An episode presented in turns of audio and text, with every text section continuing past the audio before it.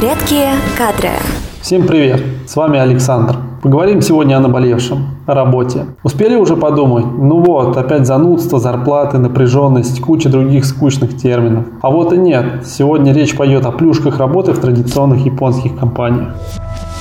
Ну что, привыкли вваливаться в рабочий кабинет аккурат к 9, а затем неторопливо налить кофе и поболтать у кулера с коллегами? В Японии такое не прокатит. Коллеги и начальство крайне неодобрительно посмотрят, если вы не придете как минимум за полчаса до начала официального рабочего дня. Как говорят в Японии, на работу нужно настроиться.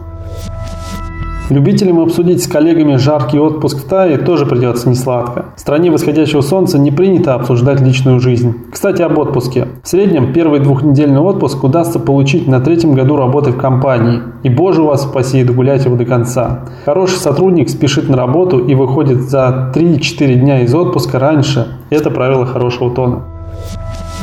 А тем, кто любит принимать взвешенные решения, тут придется по вкусу. Японцы обожают постоянно совместно обсуждать малейшую деталь, уровня повесить табличку на двери. Может это длиться все годами. Без преувеличения, то, что может решить обычный специалист в американской компании, японский будет решать директор и его замы.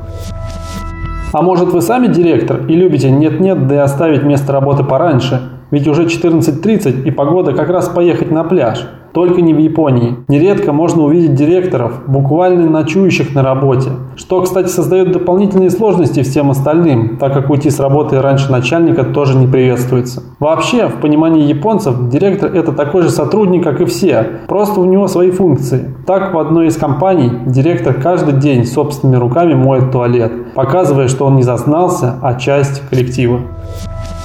Конечно, глобализация делает свое дело, и как везде в мире, в Японии приживаются общепринятые стандарты работы. Однако еще остается большое количество самобытных японских компаний, о которых мы сегодня и говорили. На этом все. Наши консультанты помогут вам устроиться в компанию, где можно приходить к началу рабочего дня. Обращайтесь в Рекадро. А с вами был Александр Иванов. Пока. Редкие кадры.